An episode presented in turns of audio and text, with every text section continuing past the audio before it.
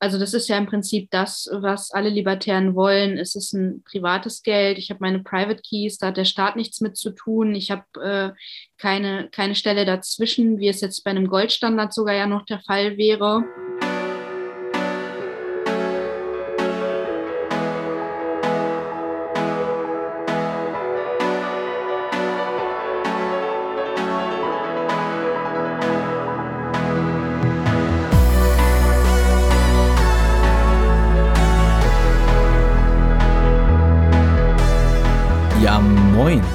Ist wieder Wochenende und es ist Zeit für die Folge Nummer 38 von Der Weg. Wie immer sitze ich hier mit dem guten, lieben Daniel. Moin, moin, Daniel. Guten Morgen, Fab. Ja, wir haben es immer wieder aus dem Bett geschafft, ja? Äh, obwohl es eigentlich schon recht spät ist. Äh, andere sind da schon lang wach, wir offensichtlich irgendwie nicht. Ähm, und heute haben wir auf jeden Fall als Gast die Johanna. Hi Johanna, wie geht's dir? Hallöchen, Hallöchen, guten Morgen. Schön, dass du es geschafft hast. Ähm, ich würde sagen, Daniel, du schmeißt uns kurz die Blockzeit rüber und dann legen wir los. Sehr gut, die habe ich schon rausgesucht. Das ist die äh, 720.732.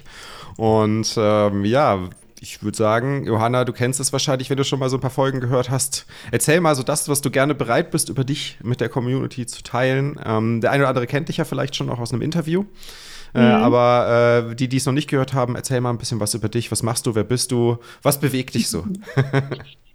Ja, also grundsätzlich äh, fangen wir mal beim Allgemeinen an. Also ich bin 25 Jahre alt und ähm, ich würde generell sagen, dass ich eher aus der libertären Community komme. Ich bin bei den Marktradikalen und bei Liberty Rising und neuerdings auch ein bisschen öfter irgendwie bei 21. Das passt ja ganz gut. Ähm, ja, ich studiere halt Finance im Master, bin jetzt in Budapest zum Studieren, mache da mein Auslandssemester und das ja, generell so sind so die Makrofakten, die halt irgendwie vielleicht interessanter sein können. Und ähm, ja, ich glaube, das alles weitere, also wie ich zu Bitcoin gekommen bin, besprechen wir ja gleich nochmal ausführlich. Vor allem Definitiv. meine Bitcoin-Historie, ne? da, bin ich, da bin ich doch gespannt, ja.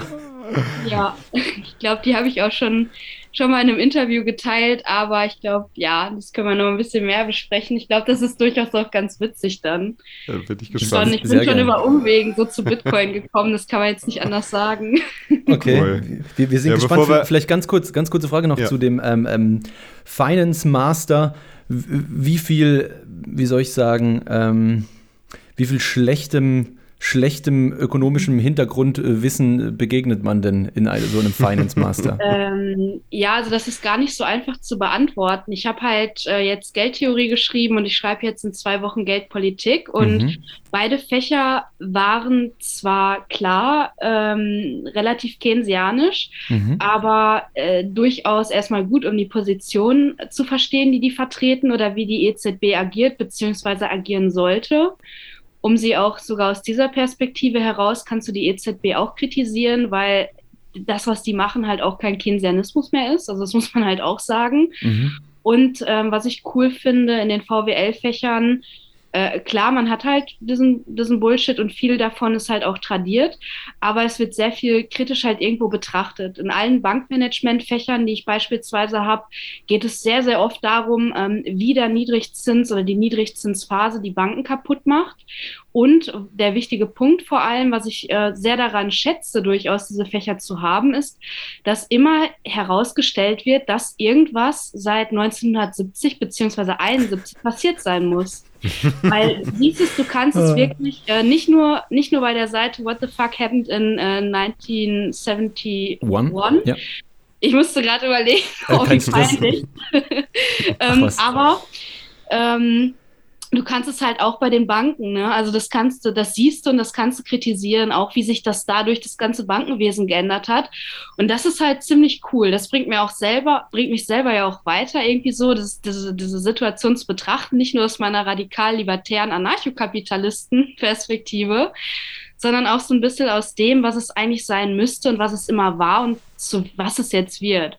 Und das ist eigentlich so ein Punkt, äh, wo ich echt sagen muss, hey, das finde ich im Studium schon cool und das bringt mir in dem Sinne auch irgendwo was. So bei meiner Tätigkeit der marktradikalen Hasspropaganda. das ist dann ganz nice. So. Also das heißt, das heißt, zu verstehen, wie die Systeme aktuell funktionieren, hilft dir dabei zu argumentieren äh, und, und fundamental zu argumentieren, warum es nicht funktionieren kann oder warum wir diese Probleme, die wir aktuell sehen, haben. Ne? Genau, und, und auch wohin wir gehen. Also das mhm. ist auch so eine Sache, das Ganze vielleicht ein bisschen anders auch zu bewerten. Ne? Ähm, und ich kann halt schon mal vorwegnehmen, ähm, dass ich selber, auch wenn ich das jetzt weiß, wie es funktionieren sollte und müsste, ähm, nicht sagen kann, wie die in Zukunft agieren, weil die im Prinzip gegen alle eigenen Grundsätze oder dem, wie es sein sollte, die ganze Zeit permanent äh, gegenarbeiten. Also mhm. das ist halt auch ähm, die Professoren ähm, sagen das halt eben auch, okay, so und so sollte es eigentlich sein und das und das wird gemacht. Was die Zukunft bringt, das wird sich dann zeigen und das ist halt hm, auch dann viel äh, Uncertainty, wie der J-Pow immer sagt. Ich, ich glaube, ich glaub, die Zentralbanken nennen das auch Out-of-the-Box-Denken. Ne? Oh mein Gott. Oder Out-of-the-Box ich, ich, ich, bin ja so bescheuert, ich gucke mir das dann halt ganz an, wenn die dann FOMC-Meeting haben, schaue ich mir das halt live an und ich denke mir so, ey, du, du sprichst, aber du sagst gar nichts. Also wie soll ich aufgrund dessen jetzt eine Investitionsentscheidung irgendwie treffen? Mhm. Also keine Ahnung. Mhm. Vielleicht, was, was hat dich, sorry, ähm, nee, nee, mach nur. Was, was, was, was, was hat dich eigentlich dazu gebracht, zu den, oder was ist, was ist in deiner Jugend oder äh, sagen wir mal auf deinem mhm. Weg äh, hin zu den 25 passiert, dass du äh, marktradikal, libertär, anarchokapitalistisch äh, geworden bist, weil üblicherweise die meisten Menschen in dem Alter, mit dem man sich unterhält, die ähm, folgen links? ja eher einer, was ist links, aber mehr einer sozialistisch-autoritären ähm, Richtung, weil viele sich ja, ich würde sagen, so ein bisschen ähm, äh, als, als Individuum machtlos finden und denken, man muss quasi daher die Macht in einer zentralen Instanz äh, äh, zusammenfinden, damit man sich da koordinieren kann, um Macht auszuüben. Mhm. So, so mein Gefühl. Und das ist ja, das ist ja bei dir überhaupt, also es wirkt jetzt so, als wäre das bei dir überhaupt nicht so stark vorhanden gewesen. Was meinst du, hat dazu geführt? Ähm, also generell kann ich mich nicht daran erinnern, jemals links gewesen zu sein. Also das war ich nie auch äh, zu Schulzeiten nicht, ähm, habe immer Autoritäten hinterfragt und konnte beispielsweise auch Lehrer oder Regeln ähm, nicht äh, befolgen, also hatte dabei immer Probleme, wenn ich sie nicht für legitim erachten konnte. Ich habe mhm. schon immer sehr viel hinterfragt in dem Sinne und habe natürlich auch viel Stress in der Schule gehabt. ähm, also ja, das kommt halt dazu, wenn du halt viel hinterfragst, irgendwie auch aus mhm. dem Unterricht und, und so. extern, ja. Ja, und. Ähm, ich bin deswegen aus der Kirche geflogen. Aus als Messdiener. Ja, ich war, ich war, bis ich 13 war, Messdiener oder 12 war es, glaube ich, Messdiener. Und dann bin ich tatsächlich rausgeflogen, weil der Pastor meinte, du stellst zu viele Fragen. Ja. Oh, Daniel, das hast du dir keinen Gefallen getan. Das wird einen Haufen Messdiener-Witze geben jetzt. Gott hat dich trotzdem lieb, Daniel, keine Sorge. Mach dir keine Gedanken. Nee, ähm, ja, ich weiß nicht, also ich habe immer viel hinterfragt und war halt immer ziemlich kritisch. Dazu muss man sagen, dass bei mir familiär auch der Apfel nicht sonderlich weit vom Stamm gefallen ist. Ich habe eine super korrekte Familie. Wir sind auch alles Bitcoiner, die haben mich ja zu Bitcoin gebracht. Da kommen wir, ah, nee. geil, sehr geil. Wie geil ist das denn? Ja, meine Mom, meine, meine Mutter vor Deine Mom hat dich zu Bitcoin gebracht? Ah. Ja, meine Mutter ist verrückt auf jeden Fall.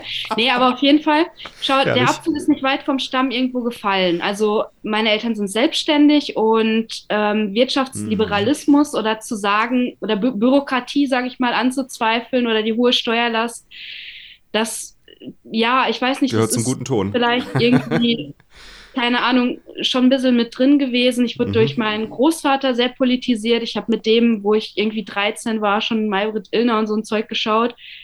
Und ähm, habe mich dafür halt immer relativ früh auch interessiert. Und ähm, ich würde aber sagen, der SWIFT ist im Prinzip mit der AfD 2013 gekommen. Ich habe die von Anfang an verfolgt, weil ich ähm, die EU oder ja auch äh, jetzt nicht auf die Zentralbank bezogen, sondern ähm, ich weiß gar nicht mehr, was damals das Thema war. Das war, glaube ich, aber auch Euro-Krise oder mhm. so. Und die AfD ist mit ihrer Kritik im Prinzip gekommen und ich habe gesagt, ey, die Kritik ist für mich stringent und das ist logisch und das sehe ich genauso.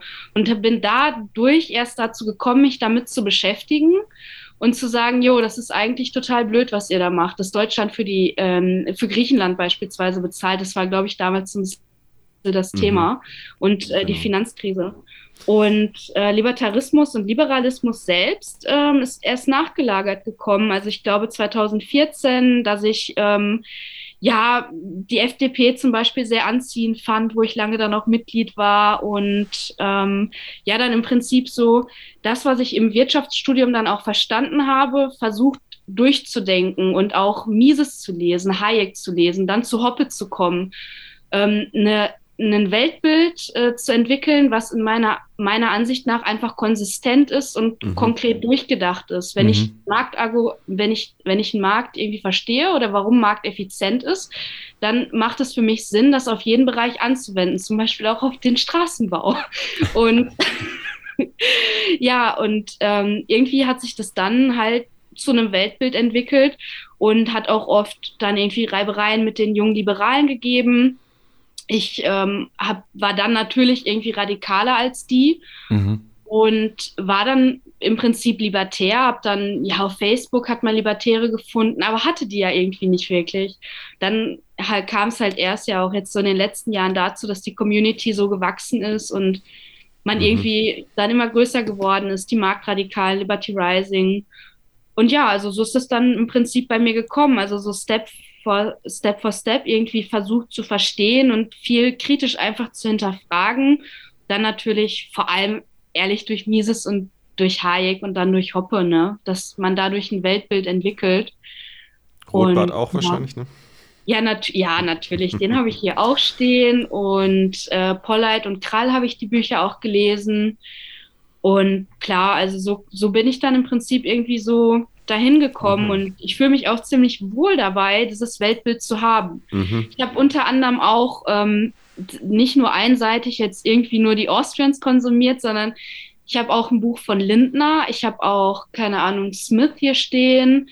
Ich habe auch ähm, über den Ordoliberalismus ähm, gelesen. Ich habe Ludwig von Erhard hier. Ich habe sogar von Marx ähm, Bücher hier, also kurze Zusammenfassungen und Abrisse. Mhm ähm, um halt zu schauen, dass ich jetzt nicht irgendwie einseitig versuche, ein Weltbild aufzubauen, sondern so ein bisschen schauen, okay, was sagen andere? Friedman habe ich mm. natürlich auch hier, den habe ich noch vergessen. Ich, ich meine, so soll es natürlich auch sein, oder? Das mhm. Problem von den meisten Leuten ist wahrscheinlich nur, dass, dass ihnen schon die Zeit fehlt, irgendwie jetzt zum Beispiel sich in die österreichische Schule einzuarbeiten und dann nochmal doppelt die Zeit fehlt, ähm, Darüber äh, den kompletten Rundumschlag zu machen, oder? Aber, aber so soll es sein, finde ich, mhm. finde ich, finde ich sehr, sehr gut. Hast du denn. Das ist ja lange, das ist ja, das ja? ist ja jetzt auch, wir sprechen jetzt von einer Zeitspanne von sieben, acht Jahren und mhm. generell die Neigung Krass. dazu, immer konservativ und und liberal gewesen zu sein. Ich, wie gesagt, äh, progressive oder left war ich halt irgendwie nie wirklich, ne? Mhm. Also das ist ja schon so eine Neigung gewesen. Mhm. Ich habe auch ähm, von rechter Philosophie, die halt wirklich so ähm, in Richtung Spengler oder Evola geht, auch natürlich auch gelesen. Weil es, es kann, ich wollte halt nie ähm, rein, ähm, ja, also nie irgendwo. Nur eine Perspektive das, das, auf die Situation. Genau. Also, ähm, okay, genau, also viele verschiedene nie, ähm, Blickwinkel. genau, weil ich muss deren Weltbild, wenn ich das kritisiere, mhm. im Prinzip ja auch verstehen. Und es schadet ja nicht, sich da zumindest reinzudenken und auch einzuarbeiten. Es gibt viele mhm. verschiedene Ansichten von Menschen und je mehr ich darüber weiß, desto besser kann ich sie halt verstehen in ihren Beweggründen. Ja. Das ist übrigens ein wichtiger Punkt. Also ich denke, das ist, das ist auch äh, meine größte Kritik an, an der Zensur, weil wenn man Informationen zensiert, die nicht korrekt sind oder die, ähm, die kritisch zu betrachten sind, weil äh, vielleicht widerlegbar, hey, dann lass sie doch kommunizieren, weil der Markt oder beziehungsweise die Individuen, die das dann konsumieren, die werden schon dazu in der Lage sein, sich selbst Gedanken zu machen. Und in der breiten Masse wird sich dann sowieso das durchsetzen, was müssen sie für ja alle. Ne? Genau, was für alle am besten ist. Ne? Ja, das ist, ja. das ist so was, was ich, was ich immer sehr schade finde, ähm, wenn man dann anfängt äh, zu, zu sagen, ich will mir das, was andere Meinung, was die Meinungen von anderen und die Begründungen dafür, die höre ich mir erst gar nicht an und wir wollen auch gar nicht, dass diese Information oder dieses Gedankengut sich verbreitet. So, what the fuck, bitte, ja.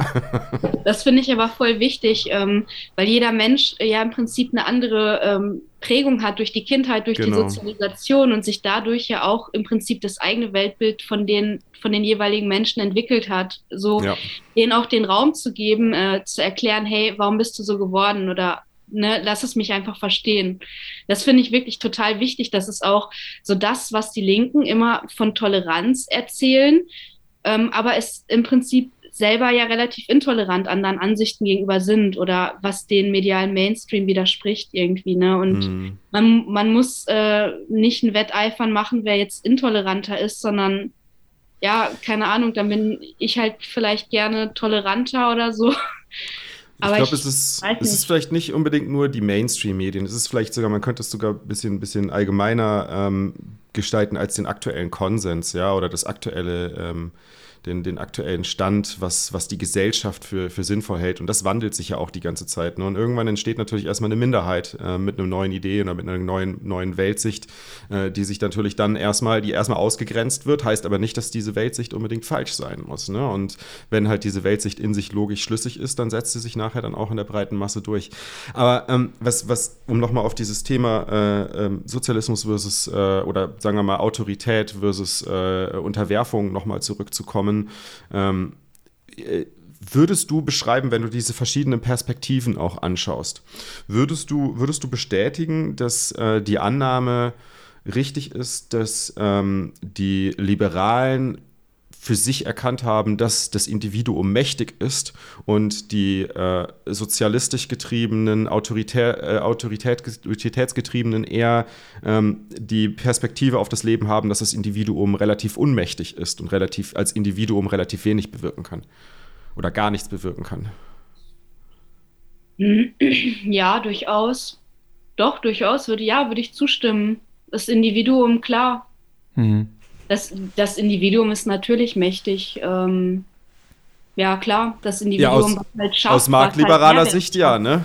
Aus marktliberaler genau. Sicht, ja. Aber ich bin darauf gekommen, weil ich nämlich nach einem, in einem Interview, ich weiß, ich glaube, es war mit Thiel, bei einem Thilo Jung-Interview, äh, oh. äh, bei Jung und Naiv, äh, meine ich, hat, hat irgendwer mal gesagt, oder war es sogar vielleicht der Thilo, ich weiß es gar nicht mehr, meinte so, da ging es dann, da dann darum, ähm, wie man die Konzerne bezüglich des CO2-Verbrauchs in Schach kriegt. Und da, da, oh. muss halt, da muss halt eine zentrale Regierung hingehen und Regeln auferlegen, weil als Individuum können wir ja da ja nichts machen. Wo ich mir mhm. denke, das ist doch Blödsinn. Als Individuum, das, das Individuum entscheidet doch, entscheidet doch für sich, was es für sinnvoll hält oder nicht. Und wenn alle Individuen es für, für nicht sinnvoll halten, CO2 in die, in die, in die Erdumlauf, in die Atmosphäre reinzublasen, dann ähm, naja, dann, dann kann halt die Masse an Individuen, die sich dafür entscheidet, ja. durchaus was bewirken, ne? Ähm, ohne ja, dass man richtig. sich zentral koordinieren muss und eine Machtinstanz etablieren muss. Nee, abs absolut. Also ähm, ich denke tatsächlich aber gerade eher irgendwie an Ayn Rand. Die schwirrt mir mhm. ein bisschen durch den Kopf äh, mit John Galt. Ähm, gerade diejenigen, die produktiven Mehrwert schaffen, sind natürlich diejenigen, ähm, deren Ideen sich dann, äh, wenn sie gut sind, durchsetzen und mhm. ähm, die halt eben im Prinzip dann mächtig sind. Also sie spricht ja da von dem, von dem Streik irgendwie der Produktiven und so weiter und so fort. Kann man vielleicht auch ganz gut auf die heutige Zeit dann übertragen. Aber ja, das Individuum ist super mächtig und ähm, auch was du beschrieben hast, das verstehen viele, die ähm, sehr für äh, Nachhaltigkeit und so weiter predigen, irgendwie gar nicht, obwohl man es doch aktiv sieht. Ja, mhm. also ich bin ähm, Original Gangster im vegetarischen Segment, weil ich schon seit zig Jahren Vegetarierin bin. Und damals gab es kaum Produkte. Ähm, dann, da hat man sich gefreut, boah, jetzt kommt Rügenwalder Mühle irgendwie in den Markt und total toll, jetzt gibt es auf einmal vegetarische Produkte äh, in breiter Masse. Und jedes Mal, wenn ich mal wieder was kaufe, bin ich über, also positiv überrascht, wie viel Nachfrage da zu sein scheint, dass immer mehr Marken kommen, dass Marken, die nicht gut sind, verschwinden, die ich selber auch nicht gut fand dann. Mhm. Das ja, funktioniert das ohne, dass Prozess, der Staat da was vorgegeben hat. Prozess der kreativen Zerstörung auf jeden Fall, der ja extrem wichtig ist. Und vor allem diese hohe Nachfrage scheint ja, ne, also scheint mhm. ja auch dazu zu führen, dass immer mehr Unternehmen und Produkte auf den Markt kommen. Und das ist halt applied Marktwirtschaft. Das ist halt angewandte Marktwirtschaft. Und ich mhm. finde das immer toll, einfach zu sehen. Gut, das ist jetzt bei vielen, die Fleisch essen, die wissen es gar nicht und so, aber mir geht es wirklich nur um den Punkt, ey, da ist eine Nachfrage da, ja, und es gibt äh, Unternehmen, die halt einfach diese Nachfrage befriedigen Mhm. Und die Nachfrage wird immer größer. Und das finde ich halt toll, einfach zu sehen aus marktwirtschaftlicher Sicht. Und offenbar ist ja auch dieses Ökothema so wichtig, dass immer mehr Leute vegetarisch und vegan leben. Ich, Freut mich ich, natürlich, ne? Ja, also, ich, ich glaube auch, was dieses ganze Umweltthema und so angeht, ähm, dass viele auch einfach unterschätzen, wie sehr das Bewusstsein dafür wächst, ähm, ja. je mehr wir im Wohlstand leben. Ne? Also es gab halt einfach diese, diese Zeit der industriellen Revolution, da ging es erstmal darum, überhaupt irgendwie, lasst uns produktiv werden, lasst uns die Preise von Gütern runterbringen, no matter what, oder? Und es ist, äh, passiert automatisch jetzt mit mehr Wohlstand aus einer gewissen Distanz betrachtet, dass Leute sagen, hm, boah, da müssen wir vielleicht ein bisschen aufpassen, das war vielleicht falsch, vielleicht ist es nicht so cool, dass Autos ähm, äh, Ruß in die Welt blasen und so weiter und so fort. Ne? Ähm, mhm. ich, also ist eigentlich war für mich klar, dass das eine Frage der Zeit ist, dass das dass immer mehr Leute auch verstehen, so, hm, nee, ich möchte vielleicht nicht irgendwie in Shanghai wohnen, wo, wo den ganzen Tag eine Dreckglocke über, über der Skyline hängt. Ne? Ist, ja, ist ja klar, dass das irgendwann passiert. Ähm, aber lass uns mal einen Schritt weitermachen. Du hast vorher gesagt, und ich bin schon sehr gespannt, äh, wie, da die, wie da die genaue Story aussieht. Äh, mhm. Du hast gesagt, äh, auch über Shitcoins hinweg und, und, und die ge generelle Bitcoin-Story ist äh, etwas speziell bei dir. Ähm, lass, uns doch mal, lass uns doch mal teilhaben daran, wie, wie ist das passiert? Du warst ja demnach schon davor sehr libertär eingestellt, bist also eine ja. der wenigen wahrscheinlich, die davor schon dieses Gedankengut so kannten und dann zu Bitcoin gefunden haben. Wie, mhm. wie ging das vor sich? Ja, also ich komme vom Libertarismus im Prinzip zu Bitcoin. Also du hast es ja gerade schon gesagt, das ist auch das, was ich von den allermeisten Bitcoinern höre. Sie kommen von Bitcoin zu Liberalismus oder mhm. zu Libertarismus, mhm. was ja auch auf jeden Fall sehr, sehr based ist, das muss man ja auch sagen. Ähm, Ganz kurze Zwischenfrage. Wo ist, wo ist ja? eigentlich der Unterschied zwischen Liberalismus und Libertarismus? Ähm, ich glaube, der Unterschied äh, sind irgendwie drei Monate oder so. Wenn also. du Libertarismus Den kenne ich, das ist geil. Ja. du kommst doch irgendwann zu Libertarismus. Nee, aber die, die Liberalen, die argumentieren dann im Prinzip so, ja, äh, wir brauchen auf jeden Fall einen Staat, der halt grundlegende ähm, Wobei grundlegend dann auch nochmal Auslegungssache ist, der auf jeden Fall ein paar Funktionen ein Rechtssystem schafft. Das ist zum ja, Beispiel mein, meine Aussage, wo ich zustehe. Wir brauchen einen Staat für ein Rechtssystem. Ja, genau. Und das, das sage ich jetzt zum Beispiel nicht, aber ähm, die kommen dann auch, äh, also Patente oder Kartell oder so, ähm, mhm. Kontrolle ist dann meistens noch wichtig und beim Libertarismus ähm, ist im Prinzip ja die, ähm, der Gedankengang weitergeführt und gesagt, okay, die Effizienz des Marktes, ähm, die, wenn vor allem durch das Naturrecht, ne, das äh, ist ja unsere, unsere, unser Rechtssystem dann im Prinzip, ähm, ja, muss halt auf jede Bereich, alle Bereiche angewandt werden. Ich würde sagen, da ist irgendwie der grundlegende Unterschied, wobei ähm, ja, gut, ähm, wenn du jetzt als Minarchist oder als Liberaler sagst, okay, wir brauchen jetzt einen Recht, äh, Rechtsstaat, muss man sich natürlich über die Ausgestaltung unterhalten. Mhm. Und ich glaube, dass wir äh, zu 99 Prozent äh, irgendwie Hand in Hand gehen würden auf dem Weg dahin. Also ich glaube, das wäre jetzt auch nicht ja. das Problem. Da gibt es jetzt nicht so große Differenzen. Damit kann man ja auch noch leben. Also. Und, und wie hat dich das jetzt zu Bitcoin geführt? Wollte ich gerade sagen. okay. Und sind wo, wir fast wo, schon wieder wie passen da die Shitcoins rein? Ach, die Shitcoins. ähm, ja, also grundsätzlich, ähm, ich habe das erste Mal von Bitcoin gehört. Ähm, da habe ich, das war 2016, da habe ich ähm, in einer Diskothek gearbeitet an der Bar dann halt so Drinks gemacht und so weiter, halt irgendwie mhm. äh, neben dem Studium äh, Geld zu verdienen, was man so als Student halt macht, um ein bisschen Trinkgeld auch noch abzugreifen und so. Naja, auf jeden Fall der Chef, der hat, ähm, der wollte Bitcoin kaufen irgendwie und wir hatten ein super, super gutes Verhältnis ähm, auf der Arbeit äh, untereinander, die Arbeitskollegen, und die meinten so, yo, Bas, hast du schon gehört, Basti kauft jetzt irgendwie Bitcoin. Und ich so, was ist Bitcoin? ja, das ist so eine Internetwährung und das ist jetzt irgendwie gestiegen und der will jetzt irgendwie Bitcoin kaufen. Ja, und da habe ich das erste Mal von Bitcoin gehört, aber mir gar nichts weiteres dabei gedacht. Klar, man, es ist dann irgendwie durch die Medien gegangen und das war so neu und total interessant, aber ich habe mich nicht damit beschäftigt mhm. und das war ein Fehler. Das heißt, du hast ihn auch nicht gefragt, warum er jetzt Bitcoin kauft? Nö, er meint, also ja doch, er meinte ja, weil Number goes up Achso. Also er, er, meinte halt, mein Number goes up und ich so, ja, okay, dann drücke ich dir die Daumen. Aber wir haben auch nie, nie mehr drüber gesprochen. Das mhm. ist halt irgendwie sieben Jahre Hast du damals her, schon auch in Aktien investiert oder noch nee, gar nichts? Nein, noch gar nicht. Nee, mhm. war ich noch nicht. Äh, da ich habe zwar klar das Verständnis dafür gehabt, habe aber nie mich irgendwie damit beschäftigt. Und ich habe da keine Ahnung, ich weiß nicht, 300 Euro im Monat oder so verdient und ich war da irgendwie irgendwie, keine Ahnung, 19 oder 20 und ja, da hatte ich halt mhm. noch nicht so eine mhm. Zeitpräferenz mhm. wie heute. Mhm. Also das war halt noch nicht der Fall irgendwie und keine Ahnung. Auf jeden Fall, da habe ich das erste Mal von gehört. Und so 2017, 2018, 2019 ähm, hatte ich dann halt auch jetzt meine Werkstudentenstelle und habe natürlich mehr verdient. Und meine Mutter hat immer so hin und wieder erwähnt, ja, schau mal, Bitcoin, das ist total interessant und ähm, ja, das ist jetzt irgendwie total neu und das ist eine Währung und damit, das ist so ein Internetgeld und damit kann man bezahlen. Sollen wir da nicht mal Geld reinstecken? Und ich, immer, und ich immer zu meiner Mutter, ja, das ist, äh, dann, dann, ich, oh, das, ist voll peinlich zu sagen. Nein, das ist voll peinlich zu sagen. ich, ich dann habe dann mit Polleit und mit Krall gekontert und gesagt, wir sollten eher mehr Gold kaufen. Und da bin ich auch in Gold eingestiegen. Das ist jetzt voll peinlich auf jeden Fall. Ich auch noch Gold da war jeder von uns mal, das ist doch nicht peinlich. Alles Wollte ich gerade sagen. Ja, und ich zu meiner Mutter dann ja irgendwie, keine Ahnung, Gold und Silber ähm, ist halt irgendwie so the thing. Und, äh, Bitcoin. Und deine Mutter so, sag mal, sag mal äh, wohnst, oh. wandern wir in die Zukunft oder lebst du noch in der Vergangenheit oder was?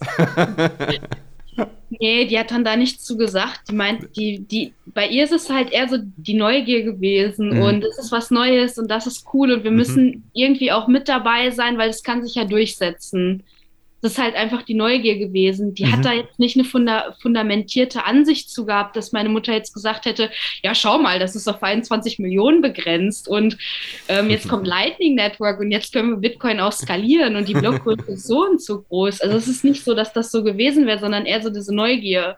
Es mhm. ist was Neues und es kann sich durchsetzen. Lass uns jetzt dabei sein, statt später einzusteigen. Es ist eher so diese Neugier gewesen mhm. bei ihr. Ne? Aber was hat dich dazu gebracht, dich damit zu beschäftigen dann?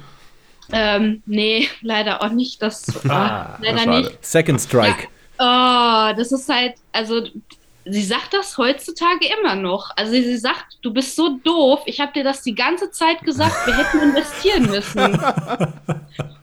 Oh, naja, auf jeden Fall. Ähm, das war, es ist dann halt noch, noch ganz anders gekommen. Also meine Tante und mein Onkel, die sind irgendwie 2019 eingestiegen und die sind mit 2020 das ganze Jahr auf die Nerven gegangen. Johanna kauft Bitcoin.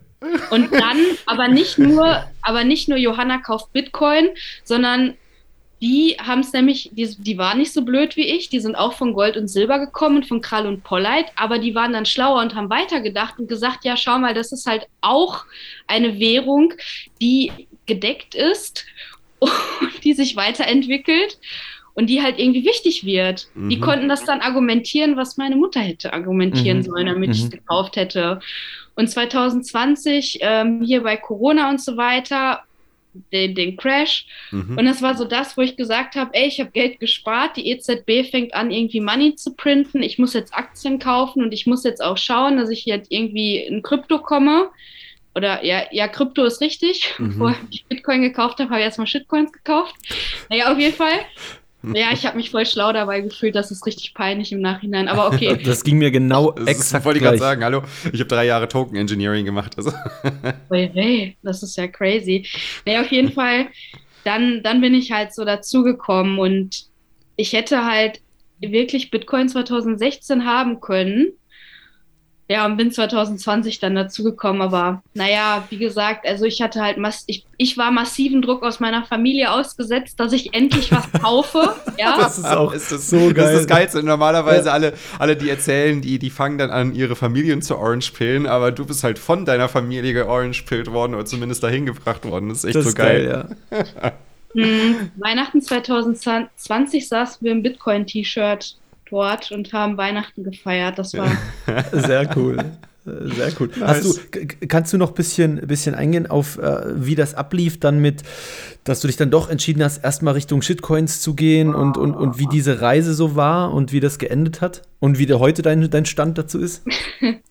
ja, also ähm, es ist halt so gewesen, dass ähm, ja, ich habe halt irgendwie ja in Aktien investiert und in ETFs halt so Blue Chips, weil, mhm. keine Ahnung, man hatte jetzt, man hat sich damit dann halt angefangen zu beschäftigen mit Kennzahlen, die kannte ich aus dem Studium. Ja.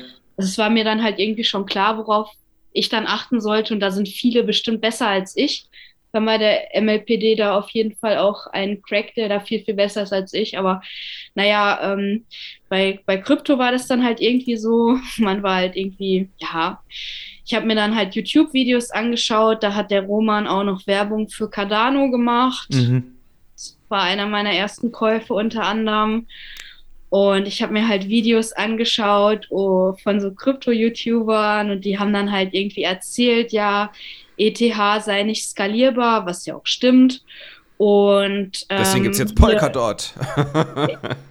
ja, das Polkadot schon ein bisschen was anderes dann noch, aber Cardano war dann irgendwie so der ETH-Killer und ähm, ja, dann dachte ich so, ja, das ist alles voll toll und dass ich auf jeden Fall Cardano kaufe.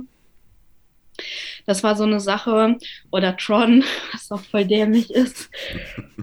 Und äh, was hatte ich noch? Ja, Bitcoin Cash oder Dash hatte ich auch noch. Mhm. Das ist auch, ja, ganz toll. Monero?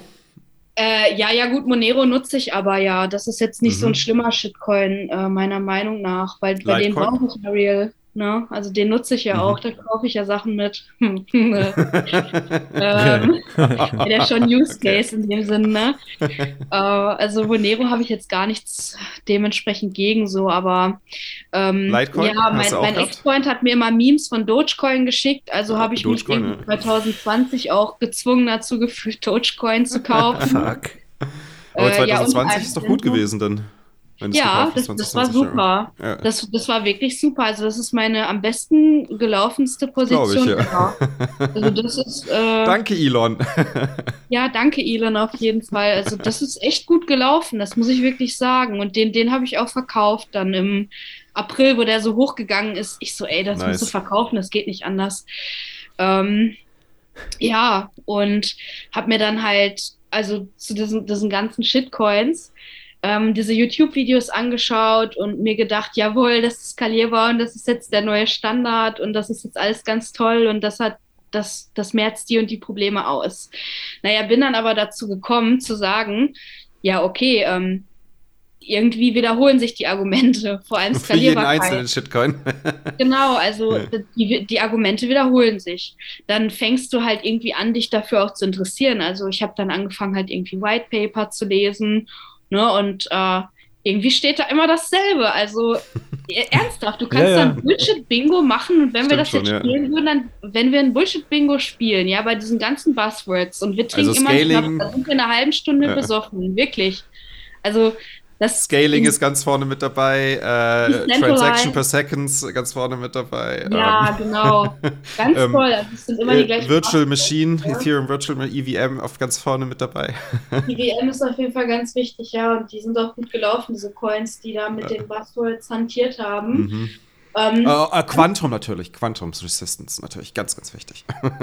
ich gar nicht, aber will ich auch gar nicht, ich will es gar nicht wissen. Naja, auf jeden Fall, ähm, ich, ich kenne halt diese ganzen Shitcoins und habe mich dann damit irgendwie auseinandergesetzt und versucht, das irgendwie ganz toll zu finden und ich fand das auch toll. Ähm, habe mich dann aber tatsächlich, und das äh, war ziemlich gut, ähm, nach, dem, nach dem Crash äh, irgendwie letztes Jahr halt wirklich hingesetzt und habe halt versucht, okay, warum ist äh, Ethereum nicht skalierbar und warum ist Bitcoin nicht skalierbar? Und ähm, ja, Ethereum, also kein Kommentar dazu. Ich hasse diesen Coin auf jeden Fall und vor allem Cardano hasse ich, mit dem habe ich ein persönliches Problem. Ähm, was aber viel wichtiger ist, ich habe mir ähm, Bitcoin ähm, auf jeden Fall angeschaut. Ich hatte natürlich durch die Marktradikalen einen sehr, sehr, sehr großen Bitcoin-Einfluss und fand mhm. Bitcoin auch schon vorher cool, weil ich im Prinzip schon verstanden habe, ja gut, der ist auf 21 Millionen begrenzt. Ne? Ähm, ich verstehe, warum die Blöcke so klein sein müssen und ich verstehe, dass Bitcoin der einzige dezentralisierte Coin ist, den es halt wirklich gibt und dass es keine Second-Best-Lösung im Prinzip gibt. Ja, das mhm. habe ich schon verstanden. Aber ich fand halt diese Smart Contract-Geschichte halt immer noch irgendwie ganz toll. Mhm und äh, fand das dann alles voll innovativ, äh, was die da irgendwie bringen wollten. Und habe mich, wie gesagt, dann irgendwie letztes Jahr damit auseinandergesetzt, warum das halt im Prinzip alles Schwachsinn ist. Also diese, diese ganzen Smart Contract-Geschichten, warum das alles Blödsinn ist, warum NFTs Blödsinn sind, warum man das im Prinzip nicht braucht. Und gleichzeitig damit beschäftigt, warum Bitcoin so toll ist. Also Bitcoin-Standard, ähm, viel von Gigi natürlich. Mhm und habe dann im Prinzip auch so diese Philosophie dahinter verstanden und ähm, verstanden dann auch, warum diese ganzen Shitcoins halt eben Shitcoins sind und warum alle aus der Bitcoin-Community die so hassen.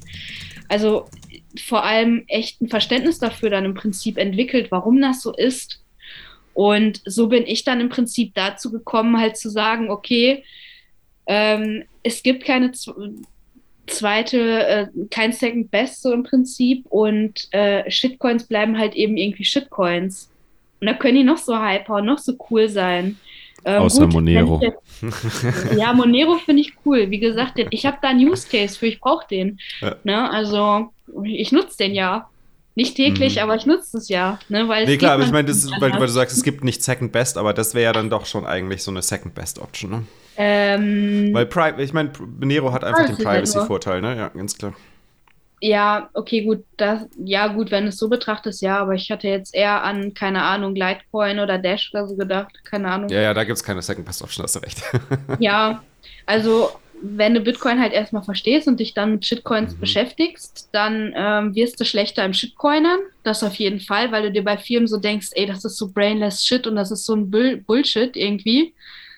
Ähm, ich glaube, die, ich, die, meisten, die meisten Bitcoiner haben ja nicht irgendwie grundsätzlich einen Hass auf Shitcoins. Ne? Nur für, Na, für uns nein, ist es halt, ja, für uns ist es halt einfach ärgerlich, weil wir, wir, wir wissen ja, wir haben ja durch diese ganzen, ganzen ähm, Pseudo-Argumente ja schon durchgeschaut. Ne? Und das Problem ist ja, diese Pseudo-Argumente, die sind nun mal, wenn man sich nicht damit auskennt und das erste Mal beschäftigt, dann sind die halt so, boah, ja, stimmt, ist ja geil, macht total cool, Sinn. Ne? Also mach, Genau, weil, ja. weil du, du kennst halt die ganzen Zusammenhänge nicht und hast dich nicht mit den Details beschäftigt und dann, dann wirkt es auf den ersten Blick halt auch wie was Tolles. Und Bitcoin haben eher ein Problem mit diesem Messaging. Ja? Also es geht gar nicht darum, dass wir, dass wir irgendwie Anti-Shitcoins sind. Es ist mehr so, dass halt die Art und Weise, wie es verkauft wird, das ist das Hauptproblem. Und das, das, das, das ist das, wo, wo wir ja dann, dann rein, reingreifen und sagen so, ey, das, du kannst es nicht einfach so glauben, wie es erzählt wird, sondern du musst dich halt mehr mit der Materie beschäftigen, um die Zusammenhänge wirklich verstehen zu können, zu verstehen, warum es Blödsinn ist, diesem Argument zu folgen. Aber auf den ersten Blick hört sich das Argument nun mal toll an und ich kann verstehen, dass du darauf in Anführungsstrichen reinfällst. Ne? Ja, das stimmt. Also ja, das hört sich alles immer ganz toll an und das ist alles immer, ja, wir wollen das und das Problem lösen. Also im Prinzip eigentlich immer dasselbe Problem, was die lösen wollen. Mhm. Oder wir wollen das und das schaffen. Ähm, aber teilweise auch Lösungen, die die da anbieten, ähm, die auf der Blockchain-Technologie, like what the fuck, Blockchain-Technologie, was soll er sein, ähm, beruhen. Äh, da denkst du dir halt wirklich, äh, jetzt aus betriebswirtschaftlicher Sicht denkst du dir so, okay, warum? Ähm, oder, oder sagen wir es anders, der Vorteil von der Blockchain ist, dass, dass sie dezentral ist, ja. Und warum soll ich jetzt Prozesse über eine Blockchain laufen lassen, die halt im Prinzip besser über ein äh, ja, über eine Datenbank laufen könnten. Wichtig, wichtiger Punkt an der Stelle. Eine Blockchain ist nicht gleich dezentral. Und das ist, glaube ich, der größte Fehler, genau. den die meisten Menschen machen. Äh, wenn sie denken, wenn sie Blockchain ja. hören, denken sie, ah, dezentral. Okay, wir haben überall Blockchain ja. drauf und dann ist ja. alles dezentral. Aber das ist ja genau. nicht so. Und das ist das, was, nee, was so, was so ich, ja, was bei den meisten so schwer ist zu verstehen, ja. Nee, ich wollte den Punkt gerade machen. Also der Vorteil von der Blockchain ist ja, dass sie, dass sie dezentral ist im, im, im Prinzip, also Bitcoin, ne? Ich gehe jetzt gerade. Ja, nur Bitcoin, Bitcoin genau. aber ja, genau, aber, aber bei einem Unternehmen, warum, warum sollte es da unbedingt dezentral sein müssen? Dann können wir auch äh, irgendwie, keine Ahnung, eine Datenbank nehmen, ähm, anstatt das jetzt irgendwie über eine über, über eine Blockchain ähm, abwickeln zu müssen. Also ich hoffe, dass das wird klar, was ich versuche auszudrücken. also nur, nur um da kurz mal, kurz mal einzugreifen, weil ich, weil ich mich lustigerweise gerade mit Blockchain im Enterprise-Umfeld beschäftige. Es gibt tatsächlich Probleme, die theoretisch mit Blockchain gelöst werden können. Das sind vor allem Datenprobleme, gebe ich dir vollkommen recht. Ähm, und die Ansätze, das mit Blockchain zu lösen, macht schon Sinn. Nur die, die Art und Weise, wie die Blockchains aufgesetzt wurden, nämlich als private Blockchains, das ist eigentlich das Hauptproblem. Ähm, weil es eigentlich, das eigentliche Problem wird nachher gelöst durch Bitcoin. Und das ist das Faszinierende dabei. Bitcoin ist die einzige Blockchain, die diese Probleme, die die Enterprise-Unternehmen, also die die Enterprises und die ganzen Unternehmen haben, ähm, die theoretisch mit Blockchain gelöst werden können. Es muss die Bitcoin-Blockchain sein am Ende. Es führt gar kein Weg daran vorbei. Ähm, ist momentan meine Erkenntnis. Äh, bin, bin mal sehr oh, gespannt, wie es da weitergeht. Ja, ich, ich habe mich da jetzt äh, tatsächlich nicht weiter mit befasst. Vielleicht sollte ich das mal tun. ich, ich bin Fall. mal gespannt, was da rauskommt bei dem, was der Daniel gerade gesagt hat. Ich bin da noch etwas skeptisch. Aber, aber jetzt haben wir auch genug geblockchain für heute, würde ich sagen. Ja. ähm, ja. ja, Daniel, willst du? Ja, genau. Nee, mich, mich, mich würde noch interessieren, was ähm, hat, hat denn der, der Einstieg in Bitcoin, beziehungsweise dein Verständnis, dein, dein, besseres Verständnis von Bitcoin und die Unterscheidung zwischen, zwischen Krypto, Shitcoin und, und Bitcoin, hat das bei dir nochmal irgendwie was anderes auch bei der Einstellung äh, ähm, bezüglich Libertarismus bei dir äh, bewirkt? Oder hat das es nochmal äh, untermauert oder vielleicht auch geschwächt? Oder gab es da irgendwie eine Entwicklung bei dir? Nö, das hat das eigentlich nur untermauert. Also als ich hm. Bitcoin halt dann wirklich verstanden habe, also falls ich mir anmaßen darf, das wirklich verstanden zu haben, ähm, hat es das eigentlich eher untermauert. Ne? Also mhm. ich, äh, also das ist ja im Prinzip das, was alle Libertären wollen. Es ist ein privates Geld. Ich habe meine Private Keys, da hat der Staat nichts mit zu tun. Ich habe äh, keine, keine Stelle dazwischen, wie es jetzt bei einem Goldstandard sogar ja noch der Fall wäre. Und ähm, ja, das ist im Prinzip ja genau das, was, was Libertäre im Prinzip wollen. Ne? Mhm. Gerade auch mit, mit Taproot und so weiter, äh, mehr Privacy. Das ist ja perfekt eigentlich. Also ich finde eher, dass das Ganze untermauert hat. Mhm. Ja, das ist, das ist, hast du gerade nochmal schön rausgestellt mit dem, mit dem Gold. Das ist halt so das Hauptasset von Bitcoin gegenüber Gold, ne? Also eines der ja. großen Assets gegenüber Gold, das ähm, Natürlich, wenn du irgendwie dann dir irgendwie Centbeträge hin und her schicken willst, äh, weltweit Milliarden von Transaktionen, ähm, dann wirst du auf anderen Layern unterwegs sein, keine Frage, oder? Aber du hast halt bei Bitcoin immer diese Fallback-Option, eine Peer-to-Peer-Transaktion trotzdem machen zu können ähm, über den ganzen Globus und das fällt bei Gold halt einfach weg. Oder da kommst du ohne Mittelsmann niemals dazu, äh, kleinste Einheiten quer durch die Welt senden zu können. Das geht halt einfach nicht. Genau. Ähm, das ist übrigens auch eine Sache, mit, äh, über die ich mit Kral und mit Pollard gesprochen habe. Ähm, ich ich kenne die ja. Ähm, dass ich halt eben gesagt habe, dass ähm, das der zentrale Vorteil von Bitcoin ist, ähm, dass ich halt keine Stelle dazwischen habe, der ich vertrauen muss, sondern mhm. ich kann meine Transaktionen selber verifizieren und ähm, durch den Distributed Ledger dann ja auch nachvollziehen und so weiter. Also ich kann das, das war jetzt das Argument, da wollte ich jetzt sagen, aber da, muss man jetzt muss man differenzieren. Das ist aber dann quasi Diskussion versus äh, dem Krall seine Idee, Bitcoin, äh, Entschuldigung, äh, Gold auf eine Blockchain zu bringen. Ne? Weil ich meine, die, äh, die Argumentation hält ja nicht stand, wenn es darum geht, Gold physisch zu verwenden, um äh, Waren zu erwerben. Ja, doch, doch, finde ich theoretisch schon. Also äh, so, schick, mal, dann, schick mal ohne okay, Mittelsmann stimmt, irgendwie 5 Euro Gold ja, nach, nach Südostasien. So, viel Spaß. Ja, nicht nur das, sondern auch eigentlich nur an dich, Fab. Wenn, selbst wenn du neben mir stehst, äh, selbst dann funktioniert es nicht ohne Mittelsmann, weil wir müssen immer noch jemandem vertrauen, der überprüft hat, dass das Gold auch echt ist. Oder du Zum musst Beispiel, jemandem ja, vertrauen, das stimmt, der das stimmt. Wow. dass das Gold echt Good ist. Point. Aber eben, was, was war denn deren Rückmeldung da, dazu? Oder haben sie sich da nicht zu einer Diskussion hinreißen lassen, ähm, die zwei? Ja, zu einer Diskussion jetzt äh, ja, ich, ich bin jetzt nicht so auf äh, Diskussionen im Prinzip aus äh, bei dem Thema, also jetzt, jetzt nicht so, so extrem, mhm. sondern eher, mich interessiert dann eher die, die Sichtweise von denen, weil ich die sehr, sehr schätze natürlich. Mhm. Also, mhm. ne? Mich interessiert das dann eher, wie sehen die das? Weil ich, wie gesagt, äh, habe großen Respekt vor denen, schätze die sehr. Auf jeden Fall ähm, war dann eher die Aussage, dass äh, ein Goldstandard ja funktioniert jahrelang äh, oder ja Jahrzehnte, Jahrhunderte lang äh, Jahrtausende lang. hat. Ja, ja, ist wirklich so. Ja, ähm, dass das Ganze ja funktioniert hat, ähm, ohne einen Staat dazwischen zu haben. Also Ähm, das war eher so die Aussage, also dass damals, dass das mhm. Ganze ja auch privat äh, geregelt werden könnte, ohne dass da jetzt noch ein Staat äh, dabei ist, der eine Zentralbank irgendwie stellt. Ja, das ist, finde ich, der große Flaw oder in ihrem Denken. Da haben Sie schon recht, das hat schon lang funktioniert, aber es hat halt eben auch seinen Grund, dass es aufgehört hat zu funktionieren. Ne? Ähm, und, staatliche und, Willkür, klar. Ja, eben, und, und, und, und der, der Grund war, dass, dass im, im großen globalen Handel ähm, es einfach so unpraktikabel wurde, dass du jemand als Mittelsmann brauchtest, oder? Der, der diese Transaktion sozusagen vereinfacht hat und dieses äh, Gold in seinem Ledger hin und her geschoben hat. Und ab da war halt die Möglichkeit gegeben, ähm, das zu missbrauchen und einfach mehr Versprechen auszugeben, als man, als man Gold mhm. besitzt. Und dann ist es eine Frage der Zeit, dass Staaten sich das zunutze machen, ganz klar. Absolut, ja. Also, also das heißt, genau. Im Prinzip ist dann der Staat wieder das Problem, wenn man so argumentiert, dass, dass der Staat es dann halt wieder manipuliert. Ähm, die, das Gewicht von den Goldmünzen ähm, variiert oder so. Mhm. Da mehr Kupfer beimischt, das ist ja auch gemacht mhm. worden. Ne? Also als die auch ein, damals einen Goldstandard hatten vor ganz, ganz, ganz ja, ich glaube, das ist aber auch ein Thema. Ich meine, bei Gold, bei Gold war es ja immer so, du müsstest halt jemanden haben, der, äh, der die Münzen prägt. Äh, und diese, um, um halt überhaupt das, das Gold als einigermaßen sinnvolles Zahlungsmittel zu verwenden, muss es halt standardisiert sein. Dafür brauchst du Münzprägung. Und wenn natürlich irgendwie im freien Markt es tausende von Münzprägeanstalten gibt, ähm, dann ist es natürlich schwierig, da äh, global oder zumindest europaweit zum Beispiel auch nur zu handeln, äh, weil halt äh, die, das Vertrauen in diese Münzpräge Anstalten halt lokal relativ begrenzt ist. Ne? Und damit kannst du halt nicht über diese, diese äh, ja, psychologischen Grenzen hinweg, oder es ist schwierig, dann über diese psychologischen Grenzen hinweg zu handeln. Deswegen wurde ja diese Aufgabe auch an den, oder deswegen hat der Staat diese Aufgabe ja auch an sich gezogen und,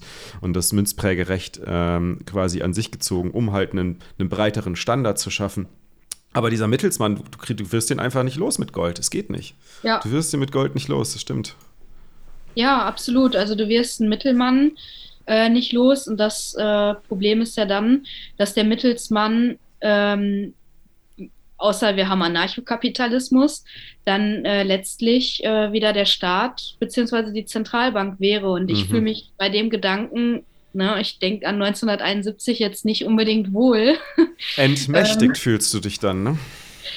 Ähm, ich ich fühle mich da ein bisschen komisch bei, weil mhm. ähm, aktuell ist es ja so, der, der Goldstandard ist nur vorübergehend ausgesetzt, der kommt ja bald wieder. Das hat äh, Ja, das ist halt schon der so große gesagt. Joke. Genau, das, das, hat er so gesagt. äh, ja, irgendwie, keine Ahnung, also ich glaube da nicht so dran. Ähm, kann aber auch verstehen, okay, gut, äh, die, ha die haben selber einen, hier ein Begussa und äh, die sind da nicht ganz unbefangen. Und ich muss natürlich auch dazu sagen, klar, wir, vergleichen gerade Gold mit Bitcoin, aber um einmal ein bisschen die Relation zu verändern, wenn ich jetzt Gold mit Fiat vergleiche, fände ich einen Goldstandard immer noch geiler als ein Fiat-Standard. Um, das ist ja um, eigentlich der Maßstab. Was heißt besser? Das ist, die, das ist die einzige Alternative, wenn wir kein Bitcoin hätten. ja. ja. Ja, wenn wir kein Bitcoin hätten, klar. Aber, aber ich meine, es ist halt, es ist, es ist nur einfach unrealistisch, dass es nochmal kommt, weil es, es, ist, es wird sofort wieder kompromittiert werden, dieser Standard. Du kannst, du kannst ihn dann zwar erzwingen, aber er kann sich nicht auf dem freien Markt mehr durchsetzen, weil, weil Gold halt einfach sofort äh, von Mittelsmännern unterdrückt wird. Ja, ich glaube da halt auch nicht dran, dass wir nochmal äh, zum Gold irgendwie zurückkehren. Ich mhm. meine, äh, Nixon hat zwar gesagt, ist nur vorübergehend, aber ja, da glaube ich jetzt auch nicht dran. Ja. ja aber gerade klar, gerade die Boomer ähm, oder die, die Älteren generell denken halt, äh, denken halt sofort an Gold, irgendwie mhm. Inflationsabsicherung mhm. und so. Und ich finde es auch cooler, wenn die halt irgendwie Gold und Silber haben, als wenn sie jetzt irgendwie Fiat horten. Das stimmt. Ja. Das muss man das halt auch wahr. sagen. Ich glaube, Gold, bis Gold sich entmonetarisiert, das dauert noch was. Also zumindest in dem Umfang. Wie ich, ich wollte gerade sagen, ja. da, da, ist ja auch, äh, da ist ja auch prinzipiell was dran, oder? Also Gold ist ja in gewisser, in gewisser Weise trotzdem knapp, oder? Es ist eben nur dann problematisch und vielleicht haben wir auch schon angefangen, das zu sehen, wenn es halt ähm, dann langsam und allmählich demonetisiert, monetarisiert, monet, monetisiert, nein, monetisiert. monetisiert, echt? Entschuldigung, okay. ja, demonetisiert wird. Ähm, während Bitcoin monetisiert. Ähm, und dann ist natürlich das Blöde, dass, dass man dann nicht mal mit der Inflation Schritt hält. Jetzt hat Gold wieder einen Schub gemacht, ne? vielleicht sind wir doch noch nicht so weit, wir wissen es nicht. Aber das wäre halt natürlich sehr, sehr traurig für die Leute, die eigentlich das Grundproblem im Fiat-Geldsystem verstanden haben und dann sozusagen aufs falsche Pferd setzen. Eigentlich ähnlich wie, wie damals äh, China, die, die auf einen Silberstandard gesetzt haben, während die Welt auf einen Goldstandard ging und dann irgendwie auf einmal hunderte Jahre äh, mhm. zurück, zurückgeblieben sind. Bis, genau. bis Gold demonetarisiert wird, in dem Umfang, wie Fiat demonetarisiert wird, aktuell vergeht aber noch einiges an Zeit, glaube ich. Ja. Also noch lange nach, nachdem Fiat tot ist. Ja. Ah, das glaube ich tatsächlich nicht. Ich, äh, Meinst nicht? Also es, es, es muss ja, es muss ja, äh, also von der Grundthese ausgehend, dass Fiat-Geldsysteme nicht mehr die nächsten 50 Jahre überleben werden. Ja? Also das muss die Grundthese mhm. sein. Aber wenn man, wenn man die hat, ähm, dann wird ja relativ fix was Neues daraus hervorgehen müssen. Es sei denn, man schafft wirklich irgendwie, dass die, die Fed und EZB und so irgendeine Art World, World Coin, World Money machen. Ja, okay, dann haben wir noch mal ein Problem für 100 Jahre, probably. Ja. Aber wenn das nicht der Fall ist, dann muss ja was Neues daraus hervorgehen. Und ich weiß nicht, ob jetzt naja, noch stimmt, Gold die logische Gold, Wahl wäre, nee, oder? Weißt nee, ich meine? Und, recht, und, in dem ja. Moment, wo dann wirklich, sagen wir, zu diesem Zeitpunkt wären schon irgendwie zehn Länder, die Bitcoin als Asset auf dem Balance Sheet haben und es würde sich irgendwie abzeichnen, das wird Bitcoin, in dem Moment, wo sich das abzeichnet, sinkt der Goldpreis sowas von dermaßen rapide 90 Grad nach unten, glaube ich. Aber das ist natürlich alles nur Hypothese, ne? man weiß es nicht. Könnte passieren, ja, hast du recht. Man kann ja, äh, ihr, habt schon auch recht, dass man die History nicht vergessen darf. Ne? Ich meine, das ist irgendwie, mhm. sind halt mehrere tausend Jahre äh, menschliches Vertrauen, das sich da, darauf, äh, darauf aufbaut. Das ist schon so. Ich glaube Let's auch see. einfach, dass das ja? Ganze, dass das Ganze halt eben ähm, der, der ganze Prozess äh, noch, noch deutlich länger dauern wird. Man, ich habe es auch gestern Abend beim Stammtisch schon irgendwie gesagt, also die Umfragen ähm, bezüglich der unter 30, bei unter 30-jährigen Amerikanern zeigen, dass da eine absolute Offenheit für Bitcoin und für Krypto allgemein ist und dass ähm, die das auch als, äh, Zukunft, als Zukunft äh, oder ja, für die Zukunftsträchtig, Zukunft, ja. Mhm, mhm. Ja, als zukunftsträchtig, genau das Wort, was ich gesucht habe, danke, ähm, halt irgendwie sehen. Das mhm. ist ja im Prinzip äh, ja das, das äh, was sich auch in Deutschland irgendwo ein bisschen abzeichnet. Ich meine, jeder hat irgendwie schon von Bitcoin gehört. Ähm, es kommen immer mehr Neuinvestoren in den Markt, super, super positiv, ja. Ähm, auch bei der 21-Community sieht man es ja. Ähm, aber sowas dauert natürlich. Also das ist ja ein gesellschaftlicher Prozess und mhm. ähm, absolut, ja, äh, äh, absolut fairer Punkt. Ist, ist, bei den Älteren ist halt die Akzeptanz äh, und die Bereitschaft dafür einfach noch nicht da. Da kannst du in, in, der Generation meiner oder unserer Eltern kannst du da froh sein, wenn die halt zumindest irgendwie ein MSCI World haben. Das ist halt ne so ein bisschen der Unterschied. Ja, und, das ist schon ähm, so. Ich, also es ist ich, schön zu sehen, dass es ja. weitergeht und das finde ich wichtig. Also zu sehen, dass ähm, ja die Generation sich im Prinzip so weiterentwickelt und dass wir im Prinzip Recht haben könnten oder wahrscheinlich auch Recht haben, dass das mhm. in Zukunft sehr, sehr, sehr wichtig sein wird. Aber es ist trotzdem ein Prozess, der natürlich dauert. Und wir sind halt, ja, würde ich sagen, mittendrin, gerade auch El Salvador, dann die nächsten Länder, die folgen. Man wird ja auch erstmal dort sehen und, äh, und schauen, was passiert mit den Leuten. Auf einmal niedrigere Zeitpräferenz und so weiter wahrscheinlich. Was macht das überhaupt? Also super interessant, ne? De definitiv. Ähm, ähm, ich sehe das schon auch so. Also es gibt diese Option, oder? Die, die eine ist, es gibt wirklich dieses grad, gradually then suddenly, ja, und auf einmal macht es dann zack und dann, dann ist das etabliert, weil es einfach nicht anders geht, weil die Welt so digitalisiert ist und Informationen sich so schnell verbreiten, dass es einfach passiert, ja. Ähm, und es kann aber auch sein, ich halte es auch durchaus für möglich, ja, dass das noch 50 oder dass das mehr Jahre geht. Ja, durchaus möglich, dass, dass wir das überhaupt nicht erleben. Ähm, ich halte beide Szenarien für, für realistisch. Ich meine, wissen, wissen kann es keiner. Die Zukunft ist immer ungewiss, ja. Mhm. Das, das, wissen wir alle drei. Ähm, ja, aber es ist auf jeden Fall ein spannendes Thema, ja ich glaube, dass, dass der Weg halt noch äh, relativ lang ist und ich gehe auch davon aus, dass halt einfach noch äh, wahnsinnig viele Stolpersteine irgendwie auf dem Weg liegen, ähm, weil die, ähm, ich denke nicht, dass die Staaten sich das einfach so gefallen lassen. Ja, den, den Dollar und damit äh, die, die extreme Machtstellung in der Welt sich halt irgendwie wegnehmen zu lassen, so von heute auf gleich, von heute auf morgen. Ich glaube nicht, dass sie sich das gefallen lassen. Ich denke, dass da noch super viel passiert aber ähm, dass trotzdem äh, der Weg zu Bitcoin im Prinzip unumgänglich ist. Also mhm. ne, das, das zeigt mir, wie sich das alles entwickelt und auch die Dynamik und auch die Akzeptanz davon. Ähm, aber dass, äh, dass das Ganze auf jeden Fall noch dauern wird. Ich meine, Federal Reserve und äh, europäische, Euro, die Europäische Zentralbank sind auf dem besten Weg dahin, ihre Fiat-Währung abzuschaffen mit ihrer Politik. Aber sie werden, glaube ich, äh, ihre Fiat-Währung nochmal relaunchen, bevor sie kaputt gehen, äh, mit Hilfe ja. eines CDBC-Ansatzes. oh mein Gott, ja. Das hoffe ich halt, vielleicht ehrlich sogar. gesagt, das hoffe ich eben tatsächlich, ähm, dass es dafür nicht mehr reichen wird, aber das ist wahrscheinlich etwas, das etwas wird sehr noch optimistisch. Reichen. Das wird noch reichen und äh, ich meine, also wenn dann die, wenn dann die Education bezüglich Geld und Wirtschaft ähm, nicht verbreitet genug ist, dann haben wir, dann kriegen wir ein riesiges Problem, oder? Ich glaube, es könnte aber auch, es könnte auch einfach nur dadurch ein Problem entstehen, wenn diese, wenn, wenn dieser Gedanken, wenn dieses Gedankengut, dass eine Enteignung durch Inflation gut ist, um eine Umverteilung von äh, arm nach reich zu, äh, von reich nach arm, Entschuldigung. von reich nach arm soll es ja eigentlich machen, aber was eigentlich passiert ist von arm nach reich.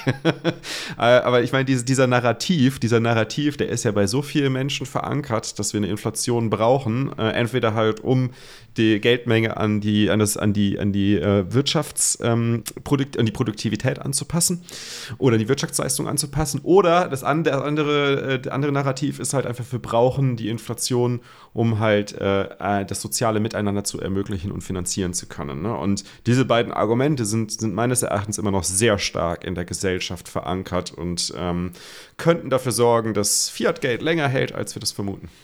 Das ist, das ist absolut so, ja, da, da gebe ich dir schon recht. Ich, hoffe, dass es nicht so ist, aber ähm, das könnte schon sein.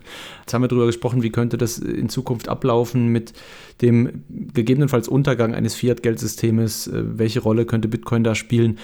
Ähm, du hast jetzt gesagt, du bist gerade auf dem Weg zum Master in Finance. Wie siehst denn du dich äh, persönlich und eben vielleicht auch Bitcoin, auch wenn wir das jetzt teilweise schon angeschnitten haben, so in den nächsten fünf oder zehn Jahren? Wo siehst du dich da stehen in einer Fiat-Welt oder eben auch nicht mehr Fiat-Welt? Wie, wie stellst du dir da so die Zukunft vor? Ja, das, also ich glaube, das ist super schwer zu sagen, weil ähm, das sind ja extrem viele Faktoren, die ich ja im Prinzip berücksichtigen muss. Also mhm einerseits klar äh, die Wo willst du hin? Wovon so träumst du? Also, um die Frage mal anders zu formulieren. Äh, auf jeden Fall echt, echt super, super schwer zu sagen. Ähm, ich hoffe auf jeden Fall, ähm, unabhängig äh, jetzt wirklich vom Preis, dass ähm, mehr Länder Bitcoin als äh, Legal Tender äh, mhm. nutzen, mhm. dass es nicht bei El Salvador bleibt. Ähm, das hoffe ich einerseits für Bitcoin, dann hoffe ich natürlich, dass äh, generell die Akzeptanz ähm, bei, bei ganz verschiedenen Menschen all around the globe halt irgendwie mhm. zunimmt und immer mehr Leute sich dadurch mit dem Geldsystem und mit dem Wirtschaftssystem befassen. Das hoffe ich auf jeden Fall, dass es dazu Schritt für Schritt vielleicht zu einem gesellschaftlichen Umdenken kommen könnte. Ich rede wirklich nur von kleinen Schritten. Ich mhm. kann mir ein riesengroßes Umdenken, leider Gottes, dafür bin ich zu pessimistisch, nicht so vorstellen. Mhm. mhm. Und zu lange libertär wahrscheinlich auch. Ähm, aber das wäre auf jeden Fall ähm, so das, was ich halt einfach hoffe. Ne? Also, dass immer mehr Leute hinterfragen, kritische Fragen stellen und aufwachen einfach und Bitcoin ähm, und der ganze Wirbel um Bitcoin herum, mhm. ähm, ja, Neugier auf jeden Fall. Gibt's denn, äh, äh sorry, gibt es denn irgendwie einen ähm, Traumjob in, in, in dieser Zeit, den du dir da wünschen würdest? Welche Rolle würdest du da gern einnehmen? Keine Ahnung, ich sehe mich, glaube ich, äh, am ehesten im Marketing irgendwo. Ja, okay. Könnte ich mir ganz gut vorstellen. Das ist gut, Bitcoin, Bitcoin braucht immer, immer mehr Marketing. nee, generell. Ja, ja, schon klar. Schau, es gibt so viele coole Startups, ja, mhm. auch vor allem in Berlin. Ähm, Freunde oder Bekannte aus der libertären Szene, die halt echt coole Sachen für Bitcoin durch Bitcoin und mit Bitcoin halt irgendwie schaffen, ja.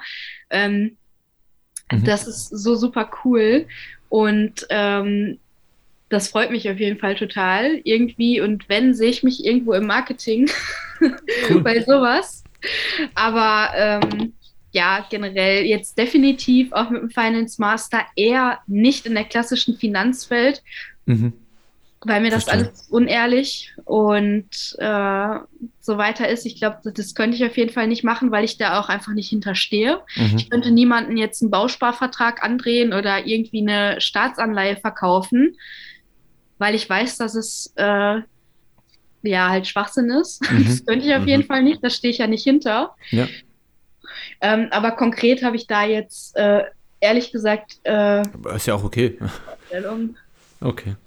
Ich meine, mein Gott, ganz ehrlich, ich bin so ein spontaner Mensch. Äh, es kommt halt, was kommt in der Zukunft und Bitcoin gibt mir irgendwie so ein bisschen die Sicherheit.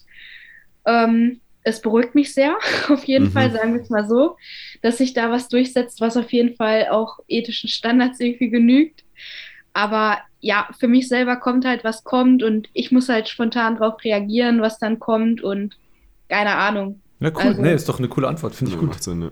Ich bin äh, kein Mensch, der halt irgendwie einen fixen Plan irgendwie fürs Leben hat, sondern ja, ich denke mir halt, keine Ahnung, du, du brauchst halt deine Sicherheit, deine finanzielle und deine persönlichen Sicherheiten, deine Familie, deine Freunde, das ist wichtig. Ja, und alles, was, was darüber hinausgeht, wo ich hinreise, was ich, was ich vor Ort mache, das entscheide ich dann. Ich mache mir wenig Sorgen oder Gedanken generell, auch vorm Auslandssemester jetzt irgendwie, keine Ahnung. Also, das Find ist so eine cool. generelle Einstellungssache. Ich bin eigentlich, äh, ja. Eher Genießer des Lebens, anstatt des, den Versuch, das Leben zu kontrollieren. Ja, genau, also ziemlich spontan. Ähm, keine Ahnung, wenn ihr jetzt über einen jetzt sagen würdet, ey, ich habe ein Flugticket gekauft, wir fliegen jetzt nach Amerika. Ich würde sagen, Jungs, ich pack Koffer, pack einen Koffer, ich komme mit, wunderbar, finde ich voll cool. Sehr nice. Also, das ist halt so, so ein bisschen die Einstellungssache bei mir halt einfach. Okay. Und es gibt so viele Möglichkeiten, auch in Zukunft. Ähm, mein Gott, was, was man alles machen kann. Ich kann, mhm. keine Ahnung, weiß ich nicht, Bachelorarbeiten schreiben, Bachelorarbeiten lektorieren, was ich auch jetzt schon mache, also lektorieren keine Ahnung, einen Doktor machen. Ich kann vielleicht bei einem klassischen Kreditinstitut irgendwie arbeiten, falls ich das doch will. Und ja, ich mache mir halt relativ wenig, äh, wenig Sorgen. Also ich bin sehr optimistisch, was die Zukunft generell so betrifft. Und ja, sehr gut. Jetzt willst du ja sicherlich, dass andere auch optimistisch in die Zukunft gucken. Und wenn sie Bitcoin noch nicht verstanden haben und deswegen noch ein bisschen Angst vor der Zukunft haben, äh, was sind dann so Ressourcen, die du denen mit an die Hand gibst? ähm, Bitcoin-Standard auf jeden Fall. Finde ich richtig, richtig gut und natürlich alles von Gigi. Ich bin ein persönlicher Fan von ihm. Wer nicht? Also, was, was, der, was, was der über Bitcoin-Philosophie schreibt, das ist halt mindblowing und ich liebe das voll. Die, ich lese es richtig gerne. Und ich habe Bitcoin hier ähm, meine Reise in den Kaninchenbau 21 Lessons habe ich an Weihnachten verschenkt irgendwie nice. allen möglichen Leuten. Und das kann ich halt echt nur jedem empfehlen. So. Das ist Sehr gut. Du, du, musst es wahrscheinlich kaum machen, ne? Weil du wurdest ja von deiner Familie georange-pillt, da musst du die gar nicht mehr orange pillen. ja, aber die finden das auch total gut. Also die lesen es halt dann auch irgendwie gerne, weil es denen halt auch Optimismus und Hoffnung mhm. gibt. Also ähnlich wie bei mir. Und ich glaube, das geht den meisten Bitcoinern ja so, dass Bitcoin im Prinzip so ein bisschen Hoffnung einfach ist, oder? Ja, voll. Also äh, ganz, ganz klar. Also für mich, für mich persönlich, äh, ich, ich wüsste nicht, wie ich positiv in die Zukunft schauen könnte ohne Bitcoin, ehrlich gesagt. Ja, und, und wie, wie äh, krass einem die Augen geöffnet worden sind, auch was äh, irgendwie Zeitpräferenz angeht und äh, Privacy und dass, mhm. dass dir einfach was gehört und Knappheit. Ich wollte gerade sagen, also dieses, dieses, äh, diese Macht wieder zurückerhalten weil ja. es ist so, ähm, wo hatten wir das? Ich glaube, das war vor, vor drei oder vier, vier Folgen haben wir darüber gesprochen, wie schnell es auch passieren kann, dass man halt auch entmachtet wird, was sein eigenes Eigentum angeht und man nicht mehr die Möglichkeit hat, über sein eigenes Eigentum zur Verfügung, weil jemand anderes die Macht darüber übernimmt ähm, oder übernehmen kann aktuell. Und das ist schon was, was ich, was ich echt krass, krass beängstigend finde auf eine gewisse Art und Weise. Und diese Macht, die gibt, gibt Bitcoin, gibt Bitcoin dir zurück, zumindest wenn du in Safe Custody gehst. Da, da habe ich noch einen, einen, äh, spannenden Punkt vielleicht gerade dazu. Ich diskutiere mit meinem äh, Bruder häufiger über, ähm, über Immobilien, ja, auch anhand äh, der sehr weirden Situation gerade, dass deren mhm. Preise einfach sich irgendwie im Quartalsrhythmus um 10, 20 Prozent erhöhen. Und ich weiß nicht, ob ihr es mitbekommen habt schon, äh, vom, vom Habeck, der irgendwie irgendwelche KfW-Förderungen eingestellt hat, oder? Ähm, mhm. Ist ja erstmal gut, ja, eine Förderung wegnehmen, finde ich erstmal gut. Aber na, jetzt haben natürlich Zehntausende, Hunderttausende in Deutschland, die irgendwie neu gebaut haben oder ein Haus gekauft und umgebaut haben, sich darauf verlassen, diesen Förderungskredit zu bekommen. Und kriegen ihn jetzt einfach nicht, oder? Und stehen jetzt einfach da. Also das heißt, du hast eben eine Immobilie gekauft, du musst das Geld so oder so bringen, jetzt fällt irgendwie ein Zuschuss weg und jetzt stehst du da und das bricht dir vielleicht das Genick, oder? Und das sind halt solche, solche Sachen, wo man gerade bei Immobilien, was ja alle immer als irgendwie, ähm, wie soll ich sagen, das absolute Base-Investment be bezeichnen, weil halt äh, gewohnt werden muss immer, ne? Äh, da kannst du halt so schnell, das, da kannst du so schnell enteignet Problem, werden. Das, aber genau, ja. wollte ich gerade sagen, Enteignung ist noch viel schlimmer ja, da an der ja, genau, Stelle. Aber weil du musst ja nur mal, du Schritt, musst ja nur mal in der Gesellschaft, ich meine, wir sehen es ja gerade, wir sehen diesen Ten, diese Tendenz zum, zum totalitären, zum totalitären Herangehensweise und ähm, äh, Johanna wird da wahrscheinlich auch zustimmen, wenn, wenn ein Großteil der Gesellschaft äh, nicht, nicht versteht, wie wichtig Libertarismus ist und quasi hingeht und sagt, wir müssen alles äh, vereinheitlichen und wir müssen quasi hier in den Kommunismus übergehen und wir müssen vor allem Immobilien enteignen und Land enteignen dann ist das scheißegal, was dir gehört, weil es gehört danach nicht mehr dir. Genau, und da kannst du hinaus, nichts oder? gegen das, machen. Und bei Bitcoin ist es anders. Genau. Bei Bitcoin gehört es immer dir und du, das, keiner kann es dir wegnehmen. Keiner kann was dagegen machen. Es, man kann ja auch diskutieren, dass relativ wenig äh, außer Bitcoin wirklich dir gehört. Ne? Ja. Weil so, so, so ja. ziemlich alles andere, also auch Aktien, was auch immer, so, wenn der Staat das will, dann ist dir, es ja. einfach weg. Ja. Das ist schon genau. krass.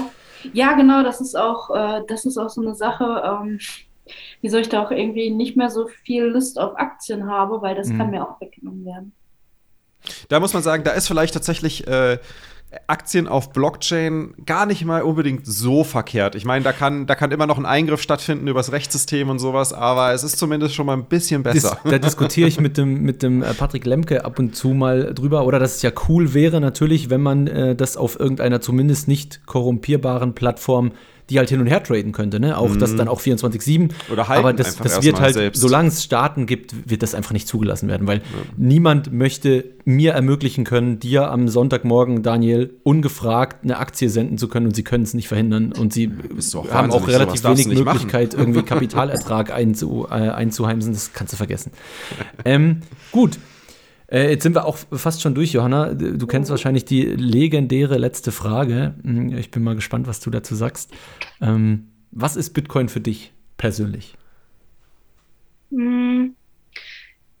Ja, das ist äh, jetzt schon nach dem Gespräch schon wieder so schwer zu beantworten. Aber ich würde einfach sagen, dass Bitcoin für mich persönlich auf jeden Fall Hoffnung ist mhm. auf eine bessere Zukunft in mhm. jeder Hinsicht wirklich in jeder, in, in gesellschaftlicher, in mhm. wirtschaftlicher, mhm. in persönlicher Zukunft. Das ist auf jeden Fall Bitcoin für mich, ist es Hoffnung. Sehr cool, ja. Ich, ich, ich glaube, da würden, würden dir viele zustimmen. Äh, ich gehöre auch dazu. Äh, Daniel hat es ja vorher auch gesagt. Ähm, wäre mhm. sehr, sehr, also ich würde mich auch sehr, sehr seltsam und unwohl fühlen, gerade wenn ich noch nie davon gehört hätte und das nicht existieren würde. Das ist mhm. definitiv so. Die Zukunft wäre viel ungewisser. Ja, für, für dich als Individuum äh, einfach ungewisser und mit wenig, mit weniger Handlungsspielraum. Ne? Du bist halt komplett ja. dann, oder du bist halt zu viel, viel, zum viel größeren Anteil von externen Einflüssen mhm. abhängig als, äh, als ohne das und kannst natürlich damit auch dein Leben äh, nicht ganz so frei gestalten, wie du es gerne vielleicht dir überlegt hast. Und die Zeitpräferenz wäre nicht so gering, glaube ich. Ja. ja. Gut, Vielen, vielen Dank, dass du dich heute mit uns unterhalten hast, Johanna, ähm, und dir Zeit genommen hast. War mega spannend. Ich glaube, die Zuhörer äh, werden das auch spannend finden. Und wenn ihr sagt, ihr habt auch irgendwie eine coole Geschichte, die ihr teilen möchtet oder ähm, wollt uns einfach mal so äh, Feedback geben, was ihr gut findet oder nicht, nehmt Kontakt mit Fab und mir auf. Wir sind auf Twitter, wir sind auf Telegram. Äh, einfach anhauen. Wir freuen uns über jede Kontaktaufnahme. Unsere DMs sind offen. Und genau, vergesst nicht, eine Bewertung im Podcast zu hinterlassen, vor allem bei Apple Podcast und bei Spotify, wenn ihr es hört. Und ansonsten bleibt mir eigentlich nicht viel zu sagen als äh, vielen Dank an alle und ein schönes Wochenende. Bis dann. Ja, same, same. Dankeschön. Bis bald.